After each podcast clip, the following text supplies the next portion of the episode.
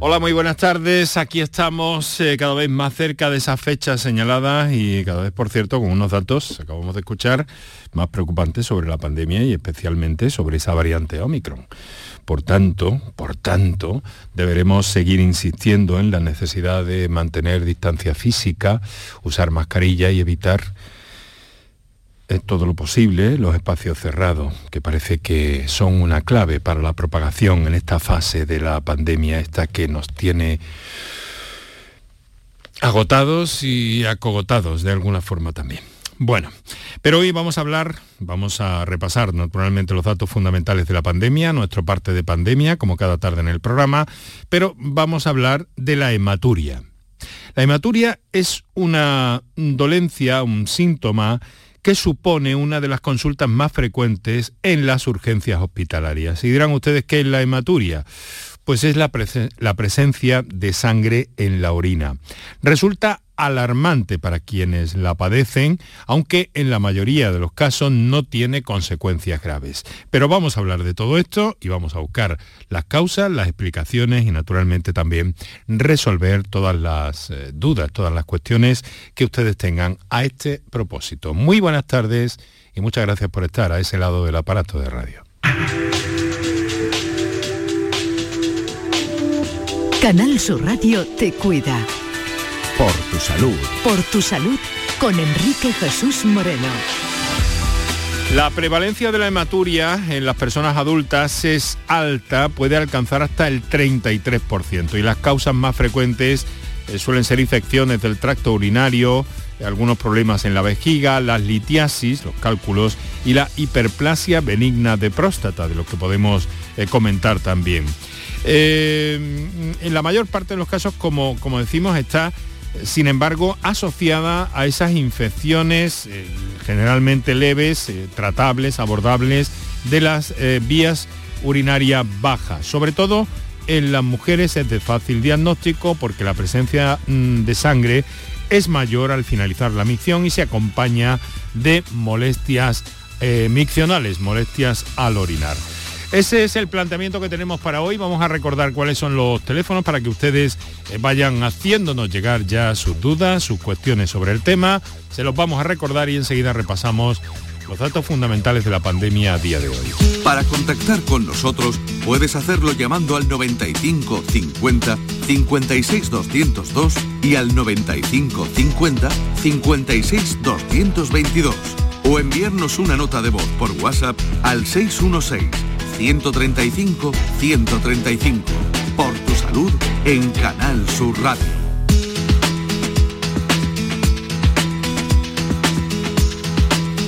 Lo hemos escuchado a mi compañero Jorge González en el boletín de las 6 de la tarde. La variante Omicron sigue avanzando eh, a buen ritmo, lamentablemente en Europa. Podría convertirse en la eh, dominante en el continente europeo durante los dos primeros meses del año próximo, 2022. Tenemos indicios, ha dicho esta especialista, eh, de que hay transmisión comunitaria en los países de la Unión Europea y el espacio económico europeo y es inminente, según los modelos de predicción, un incremento rápido de los casos de Omicron. Esa ha sido la alerta que ha lanzado este miércoles la directora del Centro para el Control de la Prevención de Enfermedades, Andrea Amón, durante la eh, presentación del último análisis de riesgos. Ese informe indica que la mm, posibilidad, que la probabilidad, mejor dicho, de, un mayor, de una mayor propagación del virus es muy alta y también que cause hospitalizaciones y muertes adicionales, por lo que es necesario, ha dicho, que los gobiernos sigan eh, apretando en torno al acelerador de la vacunación y que adopten medidas contundentes para reducir la transmisión.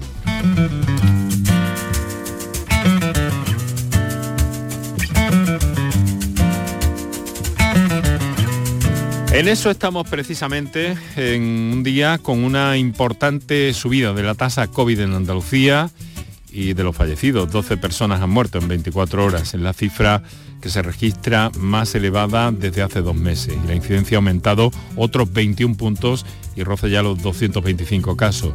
Contagios que casi llegan a los 3.000 un día más, en concreto son 2.958 los registrados Este volumen de contagios eleva la tasa que se acerca al riesgo alto, a los 300 casos, es donde está esa marca.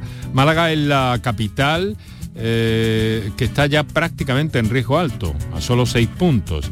Y la provincia eh, presenta una tasa de 282 casos, aunque hoy es la provincia de Sevilla la que arroja más positivos nuevos a diario, total 779. El grupo de edad de 5 a 11 años sigue siendo el que mayor incidencia presenta, perdón, 352, pero eh, no le van a la zaga otros dos grupos que mantienen intensa actividad social, entre los 30 y los 49 años, ya rozan la tasa 300. Han bajado las hospitalizaciones en nueve personas, son 503. Eso sí, supone, fíjense, nada más y nada menos que 108 casos más que hace una semana. Y los pacientes ingresados en UCI han aumentado en cuatro.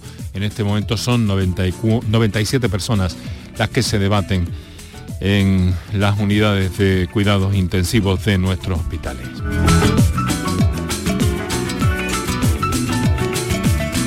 Mientras tanto, hoy ha sido el día en el que ha comenzado la vacunación contra la COVID para los más pequeños en la franja de edad de 9 a 11 años. Esta vacunación con 266.000 eh, viales de Pfizer pediátricos, eh, son los que están en este momento en Andalucía.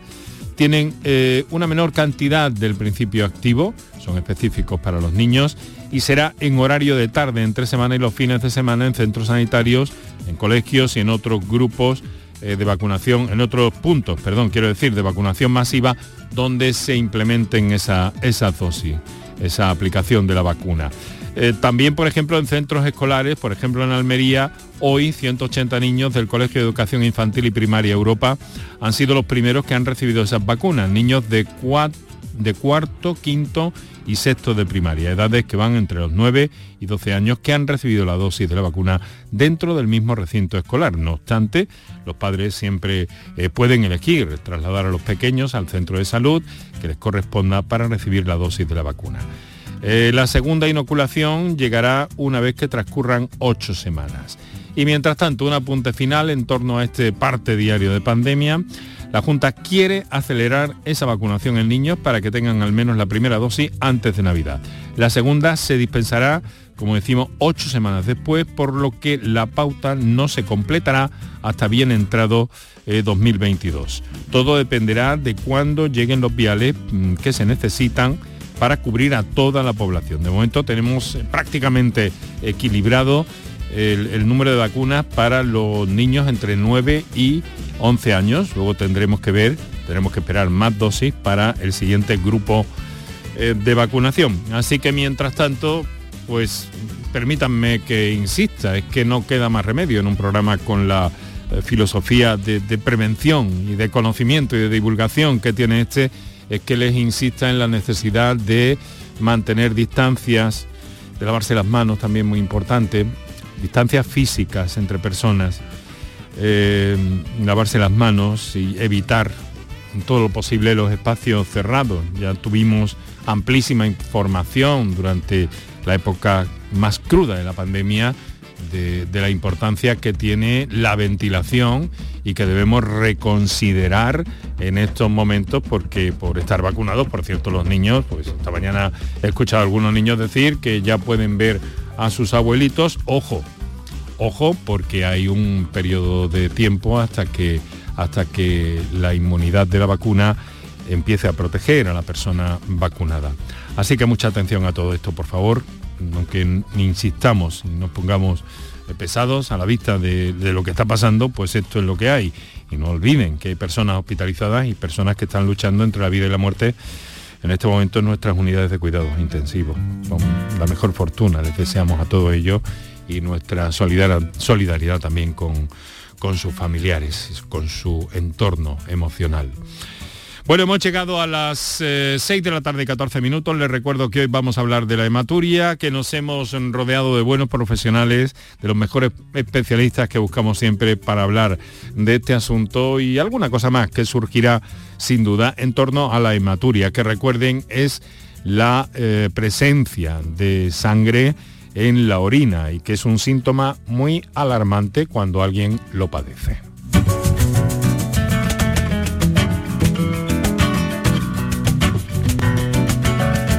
Voy a saludar inicialmente a la doctora Marta Fajardo. Doctora, muy buenas tardes. Hola, buenas tardes, Enrique. muchas gracias por estar con nosotros, por cedernos este ratito de su tarde para hablar de, en fin, de una, de una cuestión que nos ha llamado la atención eh, pues eso, porque, porque parece que, bueno, que puede llegar a alcanzar hasta un 33% de, de, de, la población, ¿no? En adultos, y esto es una cifra muy elevada. Efectivamente. Bueno, muchas gracias por la invitación a vosotros. Eh, sí, como bien decías al principio, bueno, la hematuria no es tan inusual como puede parecer, ¿no? Y sobre todo, como bien resaltabas, es que es un síntoma muy alarmante, es muy llamativo, ¿no? Muy vistoso, digamos porque en cuanto caen tres gotitas de sangre, la orina se tiñe por completo y la gente se preocupa mucho, ¿no? Y entonces lo primero que queríamos lanzar es un, mensaje tranquilizador de que, bueno, de entrada la hematuria en la gran mayoría de los casos no suele tener unas consecuencias graves, no suele poner en riesgo al paciente, en riesgo severo, y que además gran parte de las hematurias se origina por causas benignas. Eso es lo primero que queríamos pues sí, eso es conveniente ponerlo de relieve, sobre todo para evitar en parte esa alarma. Bueno, la doctora Fajardo, discúlpenme, es uróloga, trabaja en el Hospital Quirón Salud, Sagrado Corazón de Sevilla, ¿verdad, doctora? Sí, efectivamente. Y tenemos a un compañero suyo también, al doctor Fernando Caballero, que nos escucha ya. Eh, se conocen ustedes, imagino. Doctor, doctor Caballero, muy buenas tardes. ¿Qué tal? Muy buenas tardes. Urólogo también y en plena tarea profesional, por cierto, pero ha, conseguido eh, hacernos un hueco para este programa. ¿No es así, Fernando? Totalmente, totalmente, Enrique. Aquí en pleno rendimiento de, quirófano. En el Quirón Salud Sagrado Corazón también, ¿verdad? Eh, en Infanta Luisa. En Infanta Luisa, en Infanta Luisa, uno de los tres centros asistenciales que tiene el Grupo Quirón en, la ciudad de Sevilla. Son tres, si no me equivoco, ¿no? Que nos está escuchando la, la jefa de marketing no nos vaya a regañar.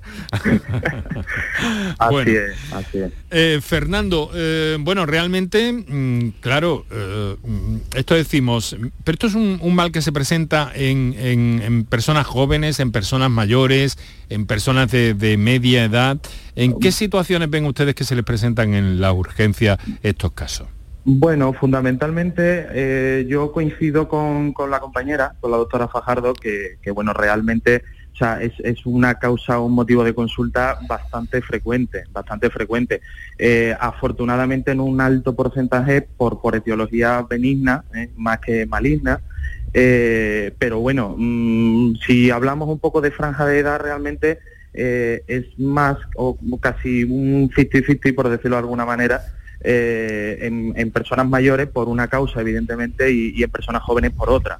O sea, fundamentalmente en personas jóvenes, pues lo, vemos por, por etiología, por una etiología, etiología benigna, y, bueno, en personas pues a partir de en torno a la franja de los 50, 60 años hacia arriba, pues normalmente las causas pues suelen virar un poquito más hacia la etiología maligna hablando en todo momento de probabilidad. Entiendo. Eh, doctora Fajardo, eh, bueno, realmente tengo entendido, mm, corríjame si me equivoco, que es relativamente fácil en esa asistencia del paciente a las urgencias determinar de qué tipo de, de o de qué consecuencias eh, puede ser, ¿no? O por qué motivo pueden ser, ¿no? Sí, por lo menos orientarnos, ¿no? una aproximación inicial. Lo primero que hay que hacer es una historia detallada del paciente, muchas veces simplemente preguntándole si el sangrado se acompaña de algún otro síntoma, ya podemos tener cierta orientación diagnóstica, mm, pues si se acompaña de escozor al orinar, de necesidad de ir corriendo al baño, de febrícula, pues suele indicar que se trata de una infección de orina. Si se acompaña de un dolor severo en, el riñón y el paciente además tiene antecedentes de cálculos renales, pues nos orienta que sea de origen litiásico. Eh, pues imagínense, eh, pacientes anticoagulados, que se le hace una analítica y se ve que hay una sobredosificación de, los anticoagulantes, pues ya podemos también ir eh, mm, orientando que, puede venir de esa causa, ¿no? Entonces em, es relativamente sencillo al menos aproximarnos un poquito al diagnóstico, tanto con, con las preguntas como con un análisis básico de orina y a veces de, de sangre.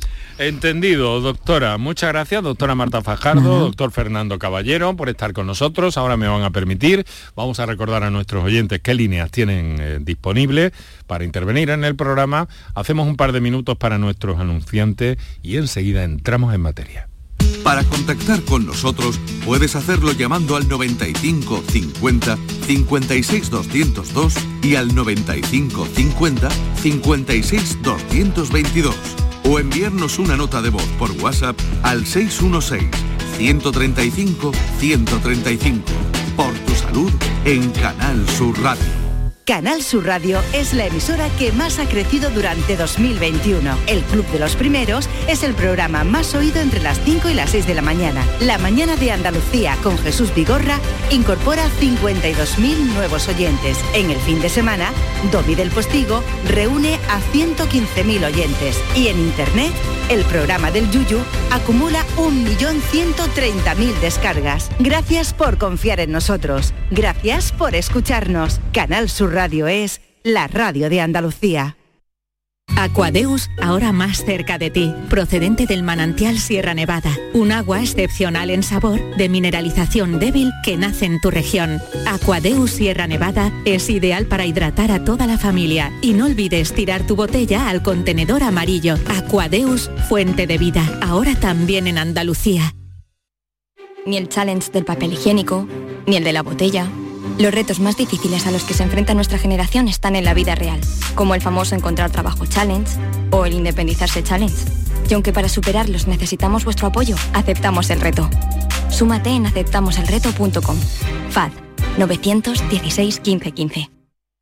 Con Social Energy, di no a la subida de la luz y ahorra hasta un 70% en tu factura con nuestras soluciones fotovoltaicas. Además, llévate un termo eléctrico con tu instalación. Aprovecha las subvenciones de Andalucía y pide cita al 955 44 11 11 o en socialenergy.es. Solo primeras marcas y hasta 25 años de garantía. La revolución solar es Social Energy. La mañana de Andalucía con Jesús Vigorra un programa informativo. Además, el Constitucional también se ha pronunciado sobre... De entretenimiento. Arturo Pérez Reverte, buenos días. Buenos días. Que te ayuda. Señor Calatayú, buenos días. Hola, buenos días. Y te divierte. La mañana de Andalucía son mejor. La mañana de Andalucía con Jesús Vigorra. De lunes a viernes desde las 5 de la mañana. Quédate en Canal Sur Radio. La radio de Andalucía. Canal Sur Radio te cuida. Por tu salud con Enrique Jesús Moreno.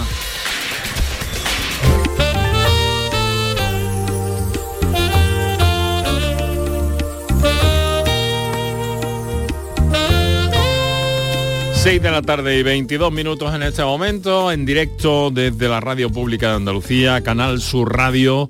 Eh, con todo esto sobre la mesa, con ese problema que representa la hematuria y que generalmente, como nos están diciendo los especialistas que hemos convocado esta tarde, pues eh, la mayoría de los casos tiene eh, pues un, origen leve o relativamente fácil de tratar en la mayoría de los casos decimos, pero que es tan alarmante para, para las personas. Sin embargo, eh, sin embargo, sí que hay un aspecto mm, en, algunas patologías, como la hiperplasia benigna de próstata, donde está, donde está, donde está, em, donde hemos hablado, hemos hablado en el programa de esta patología, pero al mismo tiempo también, pues eh, puede ser causa de todo esto. Y es más, en algunos momentos eh, esa hiperplasia mm, podría ser un indicativo de enfermedades más graves.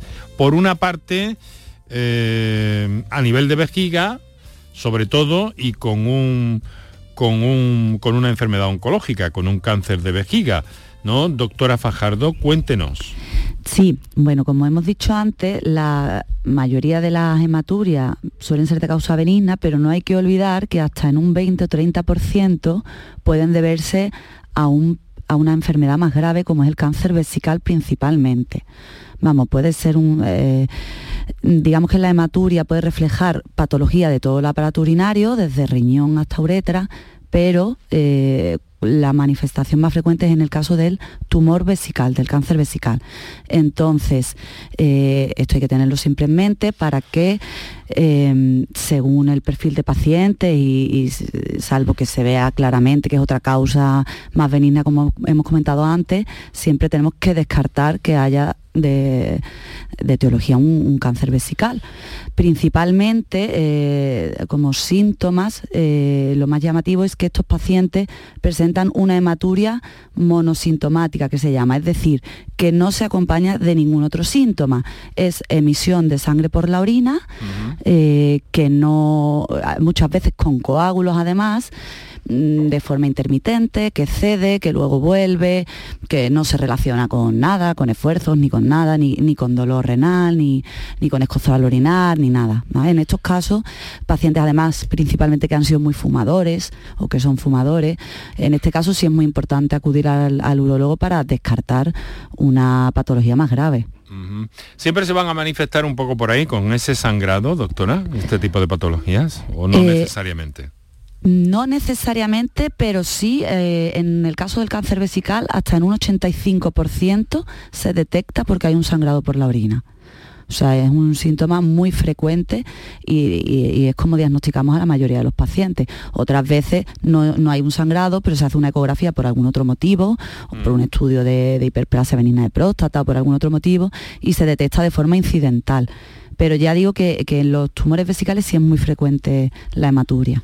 Doctor Caballero, eh, es cierto también que la hiperplasia benigna de próstata, que yo quería eh, anotar anteriormente, también puede, puede provocar este tipo de sangrado, ¿no?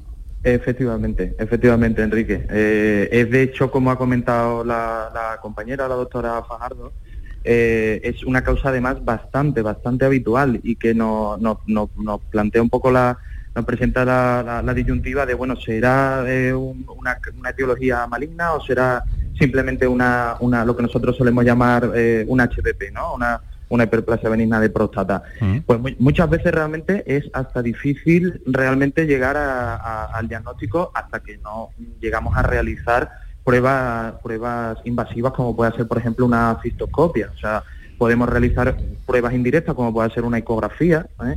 que es lo más habitual, de hecho, como, como primera prueba diagnóstica, y que no lleguemos a un diagnóstico eh, certero eh, en ese momento, incluso que, requiera de tener que, realizar algo más invasivo. Pero, pero bueno, en definitiva, realmente, teniendo en cuenta que nosotros en el ámbito urológico atendemos a una población bastante, bastante añosa, o sea, realmente es una población bastante con una edad elevada, eh, el que se presente la hematuria como, un síntoma, digamos, de, un proceso benigno de próstata, pues es bastante habitual, ¿eh? bastante, bastante habitual.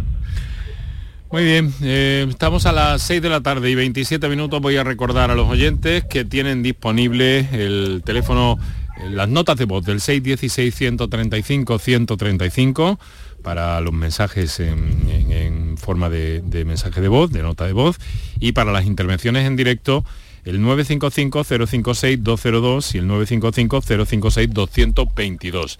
Em, a ver, hay un asunto que, creo que es importante también, porque estamos hablando de todo un recorrido, precisamente el que tiene que ver con la, con la, con la urología, ¿no?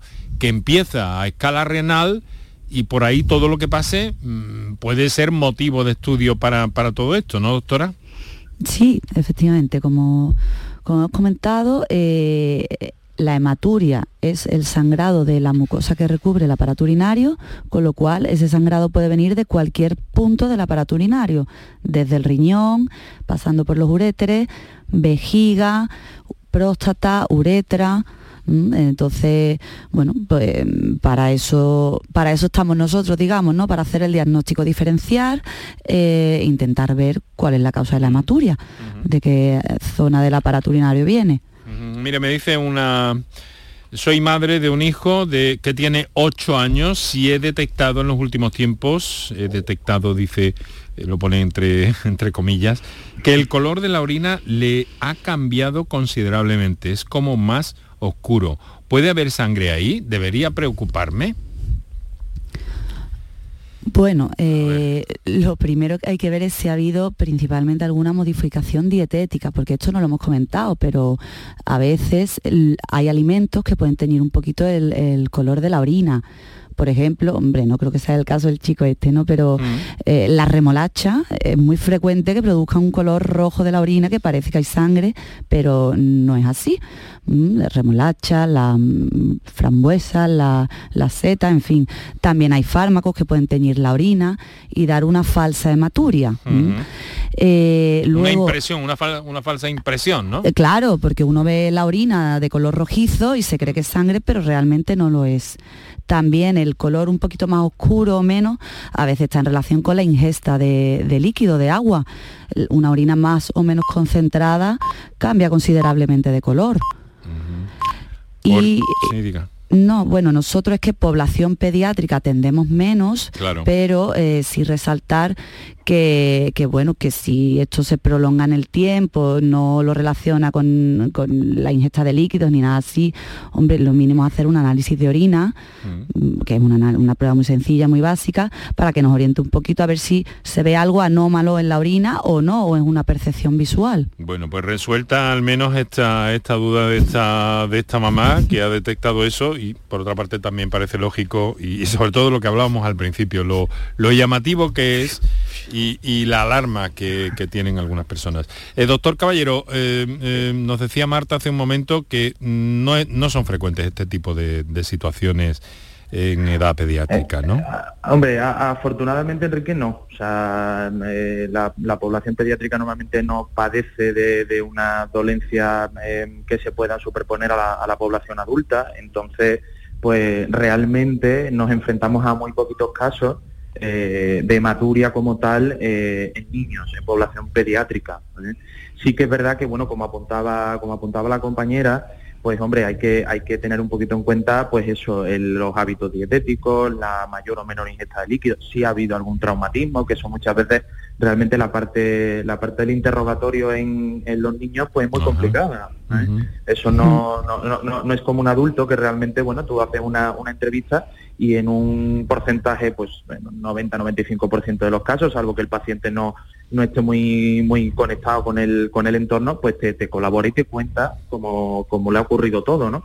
En los niños no sucede así, entonces siempre genera eso también, esa, esa pequeña pizquita de, duda, ¿no? De, eh, de dónde vendrá, de dónde vendrá, ¿no?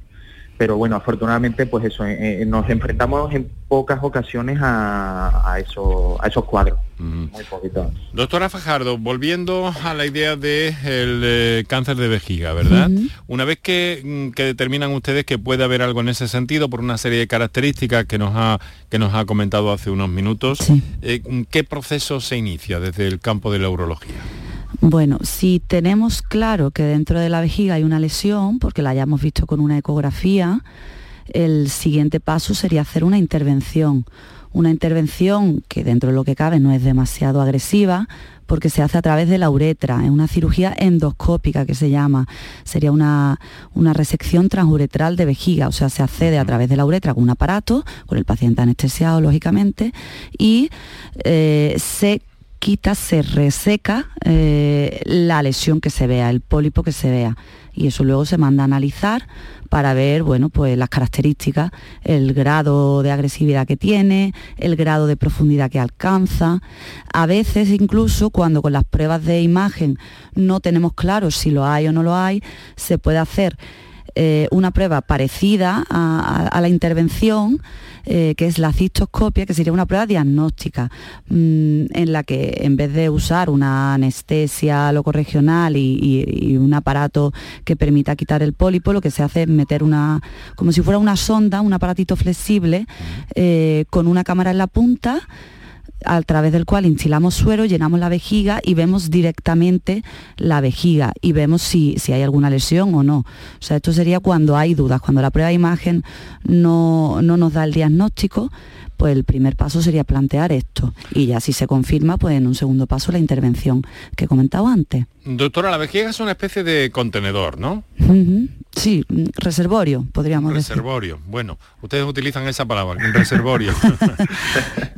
Eh, eh, y entonces quiere decir que, que, ahí, ahí por qué se produce, por qué puede haber una, por qué puede haber una una neoplasia? ¿Por qué se puede producir un tumor? Pues ¿Es, dentro, es fuera? Porque la próstata es distinto. Ahora hablamos de la próstata.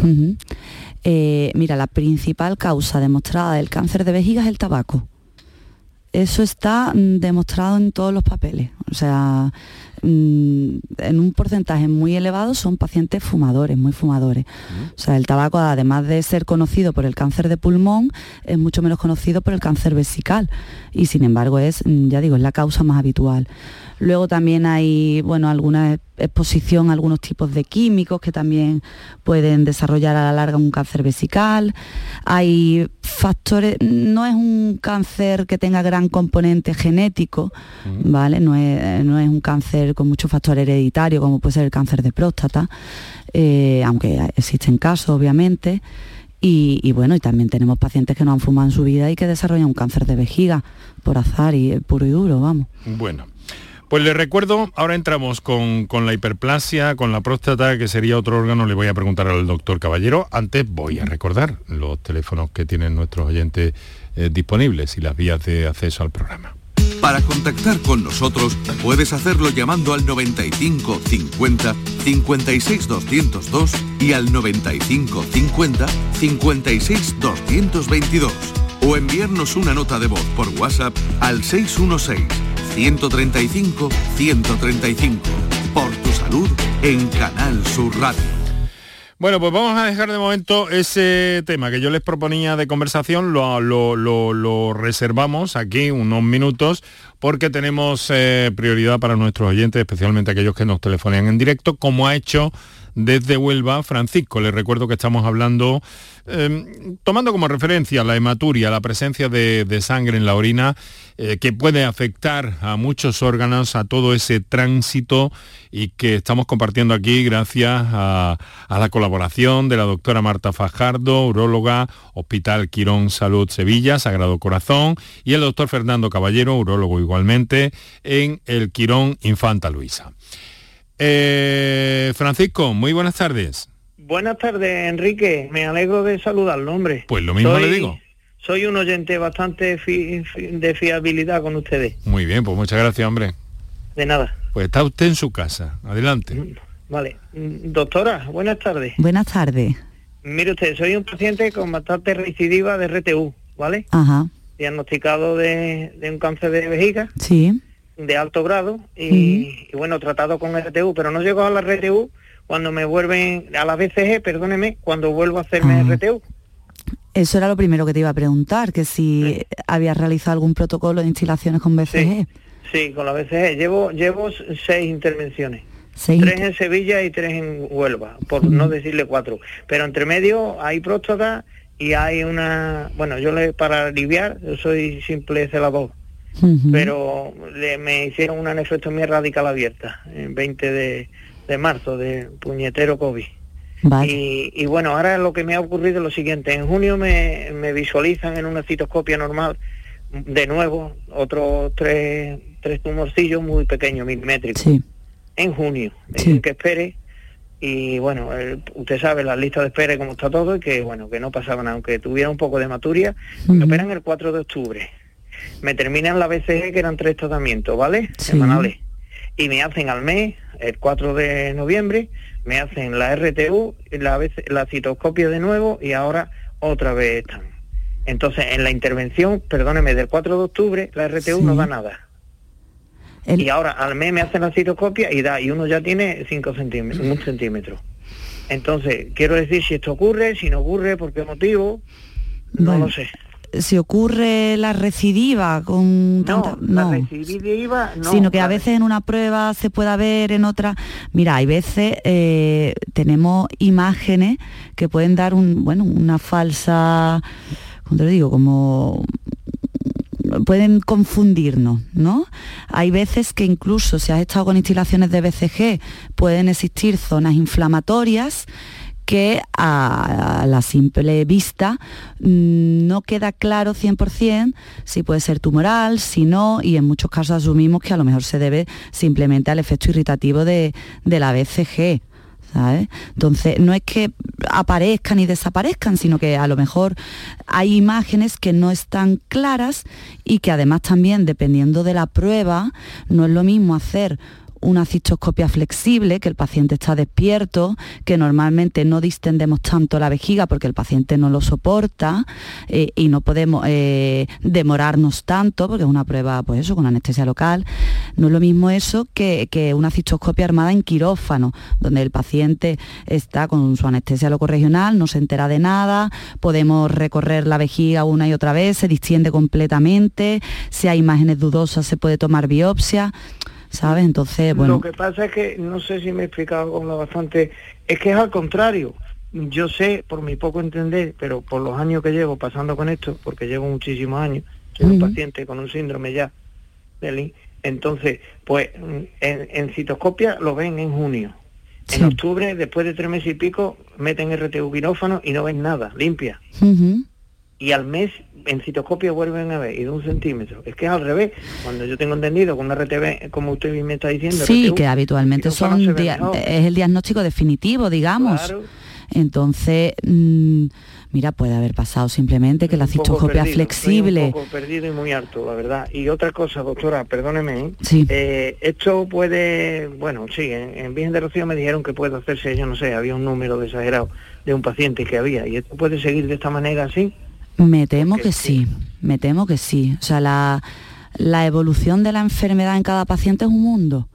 Y eso... En Sevilla me diagnosticaron de alto grado. Claro. Yo sé que hay muchos ah. pacientes que me están escuchando, pero aquí en Huelva, en una de las intervenciones de RTU, me dijeron que el grado era, era mínimo, no era de Es que eso puede ir cambiando.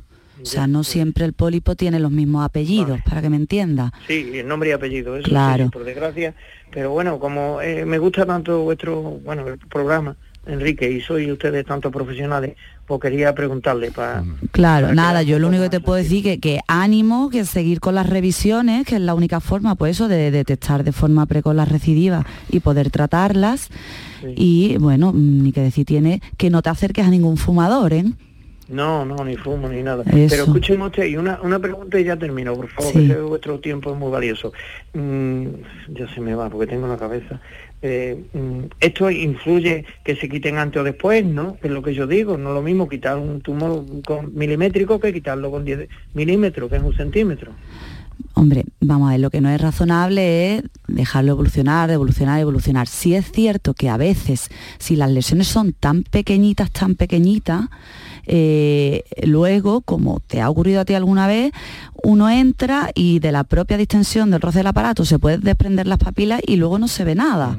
Claro, pero es que en un mes ahora verse con 10 milímetros es que el, puede, haber crecido, puede, haberse asentado, verá, eso... Pero es lo que le resulta chocante a Francisco, ¿no? Que en tan poco tiempo haya aumentado. Sí, sí, sí, pero ya te digo que no es imposible, ¿eh? ni que vemos casos que, evolucionan muy rápido. Y vemos casos que se le hace una cistoscopia diagnóstica, se mete al mes y medio y las lesiones se han duplicado.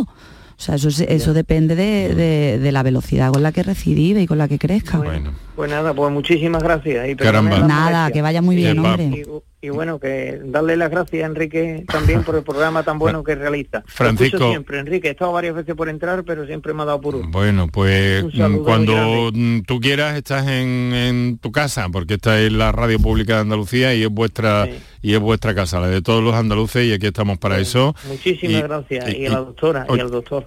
Oye, y desearte desearte mucha suerte y ánimo, ¿vale, Francisco? Feliz Navidad, ¿vale? Vale, también te lo deseamos. Un fuerte abrazo.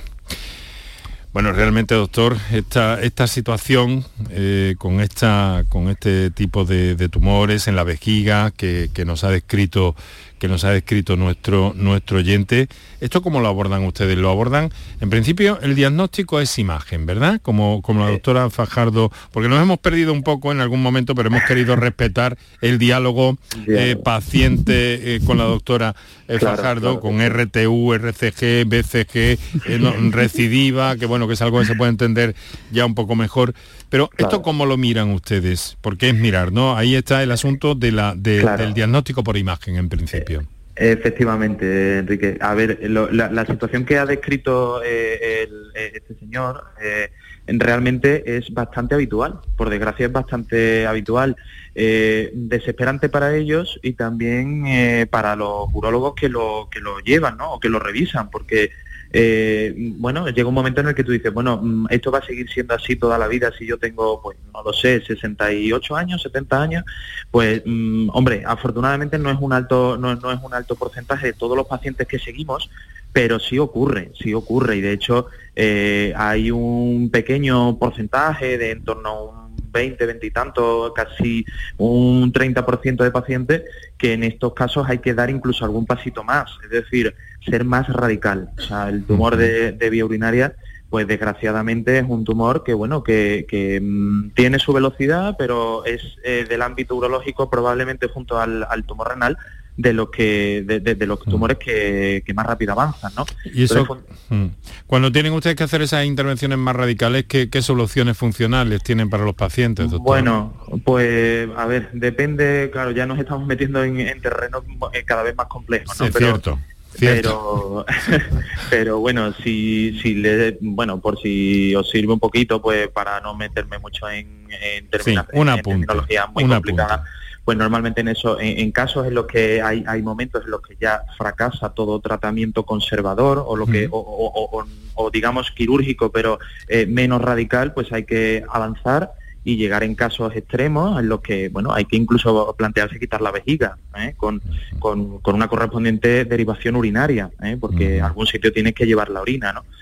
Eh, esos son casos afortunadamente ya digo pues dentro de todo el grueso de pacientes en seguimiento por, por neoplasias vesicales los menos pero ocurre. se puede dar. Y doctora Fajardo, otra cosa, ¿no? Cuando ha mencionado el asunto de la, influencia o la incidencia que tiene el tabaco sobre el cáncer de vejiga, eh, ¿tiene una prevalencia muy alta esta, esta enfermedad? El cáncer vesical en sí. Sí, el cáncer vesical, perdón. Pues mira, en torno a, vamos a ver, los números ahora mismo Aproximadamente. sí, puede ser en torno a un, 20% aproximadamente. O sea que tiene, que tiene ahí un, importante factor de riesgo el tabaco, ¿no? Sí, sí, sí. ¿Por qué la vejiga? Es curioso y esto no se sabe mucho. Usted lo ha, lo ha planteado hace unos minutos de forma muy acertada, ¿no? Sí, vamos, eso está demostrado, no, no sé decir también los mecanismos, pero vamos, eh, está demostrado, tenemos estudios desde hace muchísimos años que, vinculan el tabaco como con el cáncer vesical, como el primer, la primera causa primera causa del cáncer vesical. Sí. Interesante también. Bueno, en un instante, si les parece, vamos a hacer un descansillo. Vamos a dar unos minutos para nuestros anunciantes. Vamos a recordar también qué líneas telefónicas tienen todavía disponibles para intervenir en el programa y enseguida volvemos y nos centramos un poquito más en la próstata ahora. Muchas gracias. Para contactar con nosotros puedes hacerlo llamando al 95 50 56 202 y al 95 50 56 222 o enviarnos una nota de voz por WhatsApp al 616 135 135 por tu salud en Canal Sur Radio. En el año 2018, la Organización de las Naciones Unidas para la Alimentación y la Agricultura, la FAO, reconoció la producción de la uva pasa de la Axarquía en Málaga como sistema importante del patrimonio agrícola mundial. Venga a conocer el cultivo de la uva moscatel, los paisajes y el patrimonio de la Axarquía. Consejería de Agricultura, Ganadería, Pesca y Desarrollo Sostenible. Junta de Andalucía. Escuchas Canal Sur Escuchas Canal Sur Radio en Sevilla. Son buenos momentos, son risas, es gastronomía. Es un lugar donde disfrutar en pareja, en familia o con amigos. Es coctelería. Es obsesión por cuidar cada detalle. Nuevo burro Canaglia Baran Resto en Tomares. Son tantas cosas que es imposible contártelas en un solo día.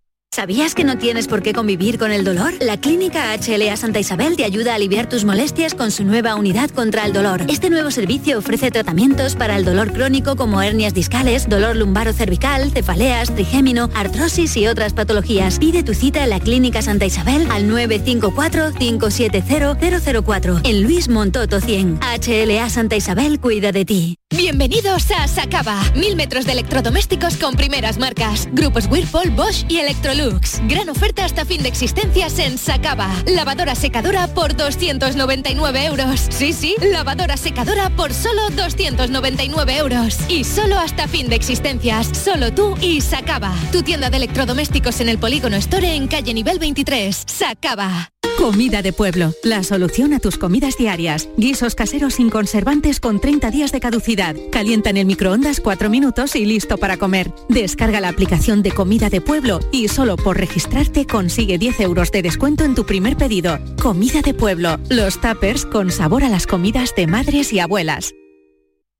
Humor, ingenio, música en directo Entrevistas. Todo lo tienes en el show del comandante Lara. Y te esperamos los domingos en la medianoche para que disfrutes de la radio más original y divertida. ¡Vas a flipar! ¡Síguenos! El show del comandante Lara. Este domingo en la medianoche. Quédate en Canal Sur Radio, la radio de Andalucía. Por tu salud. Bueno, teníamos eh, la próstata como objetivo en este encuentro que tenemos hoy en el programa en torno a la urología, en principio con el tema eh, tan complejo que hemos hablado al principio, complejo por lo llamativo que es de la presencia de sangre en la orina, la hematuria. Y eh, bueno, vamos a de momento aparcar el tema porque tenemos otra comunicación en directo a ver qué nos quiere contar Narciso, que nos telefonea, por cierto, también desde Huelva. Estamos con la doctora Marta Fajardo y con el doctor Fernando Caballero. Narciso, muy buenas tardes. Muy buenas tardes. Vamos a ver, mire, mm, en primer lugar, mm, felicidades por el programa y le quería comentar, hace poco me hicieron un TAC. Eh, seguidamente, hace unas semanas, me hicieron una citoscopia y me mandan al Virgen Macarena para reducirme por lo visto porque según el doctor era que yo sangro bastante de vez en cuando y sangro sobre todo cuando hago esfuerzo, cuando hago esfuerzo es cuando sangro y me dice que es que tengo la próstata excesivamente grande, al tamaño de una mandarina y posiblemente pueda hacer eso. Mm, esa era mi pregunta. Muy bien, pues no se retire por si hay que precisar algo más, doctora. Eh, bueno, sí, claro, puede ser la hematuria, como hemos dicho antes, una de las causas es la hiperplasia benigna de próstata. Entonces, una vez que la han estudiado, la han hecho su TAS, su cistoscopia y no han visto ninguna otra causa y han encontrado una próstata grande, congestiva y que puede justificar el sangrado, es una de las indicaciones de intervenirse la próstata, efectivamente. Mm, eh, ¿En qué consiste la, esa intervención? ¿Es una reducción de próstata o cómo va? Pues depende de lo que le hayan propuesto, porque hay muchas formas de operar la próstata. Hay muchas técnicas. Claro, hay muchas técnicas, depende del tamaño. Perdón, me dijeron que me la quemaban, me la reducían, algo así entendí. Vale, eh, una fotovaporización láser puede ser. Mm, no sé ahora mismo si en Macarena lo hacen, Fernando, seguramente tú pondrás, tú podrás ayudarme en eso. bueno, ahí, ahí ah, eh, verá, en principio no. O sea, en principio, bueno, también es cierto que, habría que saber el, tamaño del volumen. O sea, había que tener todos los datos, sí. Efectivamente, hacer una indicación quirúrgica así al vuelo no, sería totalmente correcto. Claro. Pero probablemente supongo, supongo que eh, sería en principio pues para una resección transuretral de próstata o, o una adenomectomía, bien sea bien sea por láser, bien sea abierta, no lo sé, depende un poquito de... Claro que sin más datos es difícil. Eh, nosotros, por ejemplo, en, en Quirón sí, sí ofrecemos láser prostático, eh, RTU convencional cuando el paciente no es apto, pero claro, no sabemos qué técnica exactamente es la que te habrán, te habrán propuesto allí. Eh, a mí me dijo esa reducción. entonces, sobre todo mi pregunta era, ¿por qué siempre sangro cuando hago mucho esfuerzo, cuando hago esfuerzo? Porque la próstata está congestiva, está muy vascularizada. Entonces a un aumento de presión se rompe algún pequeño capilar, algún vasito y es cuando sangra. Eso no es raro. Ya, pues era mi pregunta y eso. Pues a, no dejar el seguimiento de esa, de esa situación y, a seguir informándose como, como está haciendo en este momento para, para saber más, que es uno de los objetivos que perseguimos en este, en este programa. Narciso. Muy bien, pues muchísimas gracias y felices fiestas. Muchas gracias. Igualmente también para usted. Un saludo, Narciso. Bueno, la próstata. Perdón. La próstata, sin duda, eh, uno de los eh, elementos, me van a permitir que lo exprese así, estrella en el campo de la urología, porque además eh, da muchas complicaciones, ¿verdad, doctor? Efectivamente, efectivamente. Lo que ocurre, Enrique, es que eh, es curioso, pero, pero aunque, aunque no se crea, eh, es así. Afortunadamente, el cáncer de próstata es poco habitual que se manifieste con hematuria. Es bastante, bastante poco habitual. O sea, generalmente el cáncer de próstata, eh, de las pocas ventajas que tiene, por decirlo de alguna forma, eh, no suele tener una, clínica muy florida, no suele ser algo muy habitual que se manifieste con hematuria. Eh, normalmente el, mayor grueso de pacientes eh, que nosotros diagnosticamos de cáncer de próstata Generalmente suele ser por un seguimiento previo que se ha hecho y en algún momento se, ha hecho un control cada vez más, afortunadamente, de, analíticas con, el con marcador, eh, con el antígeno prostático específico, el famoso PSA, eh, que en un momento dado, bueno, pues se eleva, eh, en fin, o sea, tiene un comportamiento extraño y, te planteas el hacer un estudio en profundidad, hacer una biopsia y, y sale el resultado. Pero no porque el paciente consulte como tal por, cáncer de próstata por, prácticamente ninguna sintomatología.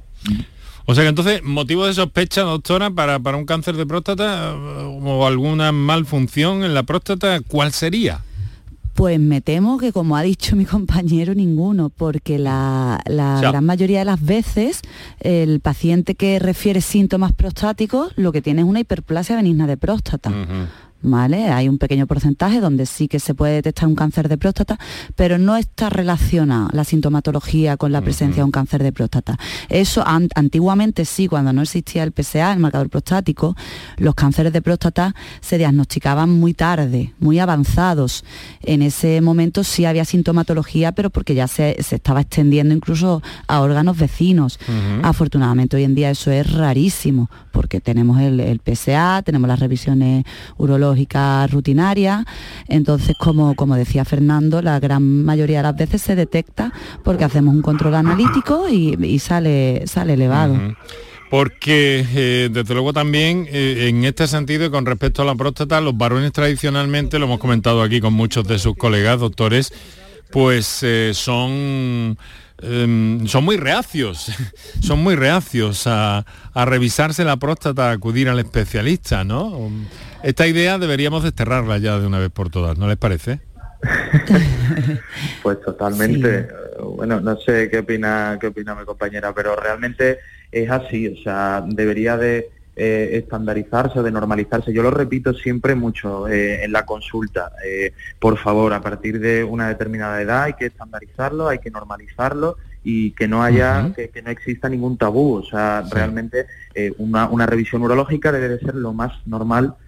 como existe una revisión ginecológica y nadie lo cuestiona en el caso femenino, ¿no? O sea, nadie se plantea, oye, pues no, no voy a ir. Bueno, pues no debería de ser así, no siempre es para diagnosticar nada, sino simplemente para un control estrecho eh, y precisamente adelantarnos a, posibles complicaciones futuras ¿no? Mm. o, manifestaciones más severas de las enfermedades.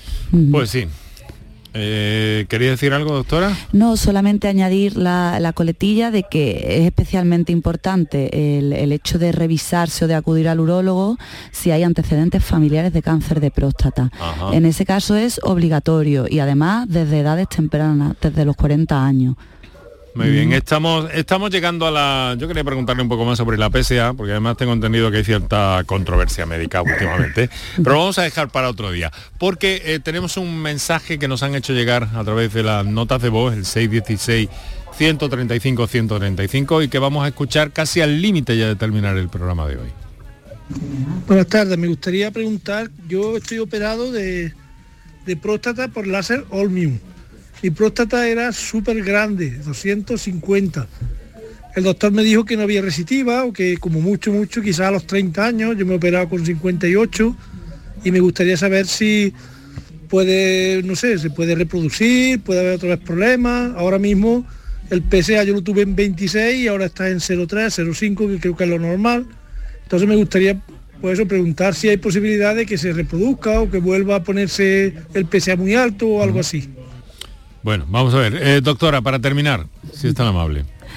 Bueno, la próstata me temo que, su agrandamiento depende de la edad, es por un tema hormonal, entonces si se operó con 58 años, eh, puede ocurrir que con el paso de los años crezca otra vez un poco.